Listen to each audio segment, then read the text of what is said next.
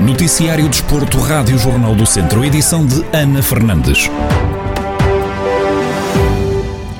Vai realizar-se no fim de semana o segundo torneio distrital de futebol de rua em Viseu. O evento vai decorrer no Fontelo com 13 equipas do distrito. Em entrevista à Rádio Jornal do Centro, o coordenador distrital Dário Gomes explica em que consiste este projeto. O projeto de futebol de rua é um projeto a nível nacional que pressupõe aqui uh, o desenvolvimento de competências dos jovens através do desporto, uh, isto é, promover a inclusão social dos jovens em situação de desfavorecimento ou exclusão social. Este é o nosso segundo torneio de futebol de rua, tendo em conta que no ano passado não se realizou face às questões da pandemia. Este ano vamos contar com, com a presença de 13 equipas a nível do distrito. Dário Gomes refere que as expectativas são altas, já que aumentaram o número de equipas e vão ter futebol feminino expectativas são, são altas, tendo em conta que aumentámos o número de equipas, porque no nosso primeiro torneio tivemos a participação de oito equipas, neste momento passámos para, para 13. Vamos ter também duas equipas femininas, que era um dos objetivos deste ano, era também promover uh, a igualdade de género no futebol, e vamos ter a representação de duas equipas femininas. Do ponto de vista também, alargámos, porque isto é um torneio distrital, no fundo, não é? E, e, temos alargado também a nossa rede de parceiros, porque acreditamos muito na força do projeto. O projeto a nível nacional já existe desde 2004. Nós será o segundo ano eh, a participarmos neste torneio, porque depois também vamos selecionar uma equipa que depois vai ao nacional, à semelhança do que aconteceu em 2019, que levámos um grupo de jovens ao nacional que se realizou nos Açores. O coordenador explica ainda o protocolo de segurança implementado devido à pandemia da Covid-19. Ao nível do protocolo de segurança, nós, todos os participantes vão ser testados. Temos aqui a parceria da Farmácia Grão Vasco e do, da Clínica Médica Valdebesteiros, que vão estar connosco a fazer a testagem na primeira hora. Um, pronto, e depois também vamos manter todas as questões, o uso da máscara obrigatório, as questões também de distância de segurança. Estamos também com um protocolo muito apertado para, para minimizarmos uh, todos os impactos, não é?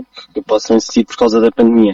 Não, não, vai, não vai ser um jogo assistido, só vão estar mesmo os participantes, à semelhança daquilo que tem acontecido também no território nacional. Dário Gomes, coordenador distrital do torneio de futebol de rua, que se vai realizar no Fontelo, em Viseu, já este sábado e domingo. Vaz Pinto, treinador do Gor Maia, equipa do Quênia, foi distinguido como treinador do mês de maio pela Bet King Premier League. Em declarações à Rádio Jornal do Centro, o treinador natural de Penalva do Castelo reforça que este prémio é fruto de um trabalho coletivo.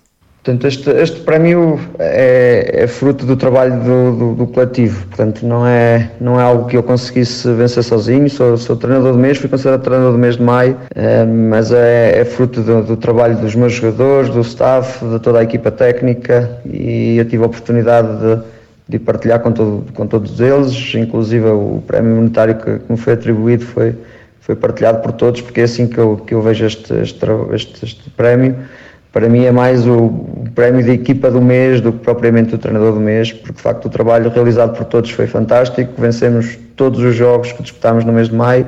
Vaz Pinto relembra as dificuldades que têm vivido esta época e que por isso é um orgulho ainda maior receber este prémio.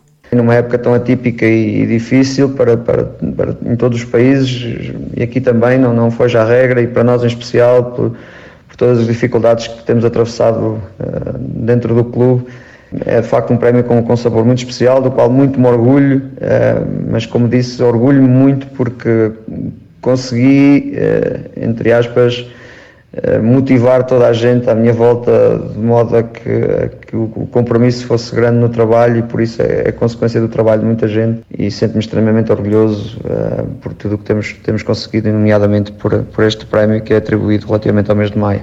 Vaz Pinto, treinador natural de Penalva do Castelo, que comanda o Gor Maia, equipa do Quênia, que foi distinguido como treinador do mês de maio pela Bet King Premier League. Depois de ter estado em grande plano na volta ao Alentejo, a TAF Hermes do Mortágua está de volta à estrada. A equipa de ciclismo do Distrito de Viseu tem jornada dupla no próximo fim de semana. No sábado realiza-se a primeira edição da Clássica de Viana do Castelo, uma prova que Xavier Silva, diretor desportivo da equipa de Mortágua, diz que vai ser difícil devido ao traçado. Nós para esta, para esta corrida clássica Viana do Castelo, é uma, uma clássica inédita no, no calendário nacional, uma prova nova. É uma prova que apresenta hum, características de uma verdadeira clássica do Norte, digamos assim, com, com setores de pavê, com setores de gravilha. Uh, vai ser uma prova bastante complicada, na verdade, são 170 km num percurso que se faz duro por essas dificuldades. Uh, e na verdade vamos, vamos com um espírito combativo para, para a prova de, para a clássica de Viana do Castelo Castelo. É um percurso que se adapta hum, a alguns ciclistas da equipa uh, e vamos tentar tudo para, para trazer a vitória no final, mesmo só correndo com seis elementos.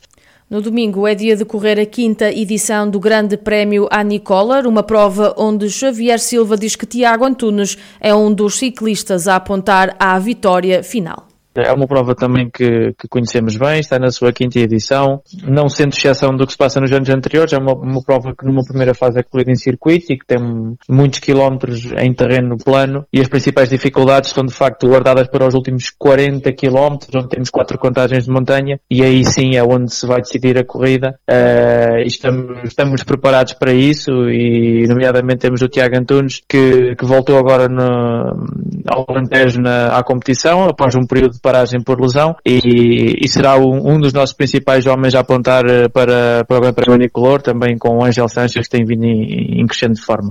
Xavier Silva, diretor desportivo da TAF Hermes Dom Mortágua, na antivisão às duas provas em que vão estar presentes no fim de semana. No sábado, a equipa de ciclismo de Mortágua vai marcar presença na Clássica de Viana do Castelo. Já no domingo, realiza-se a quinta edição do Grande Prémio Annie Coller.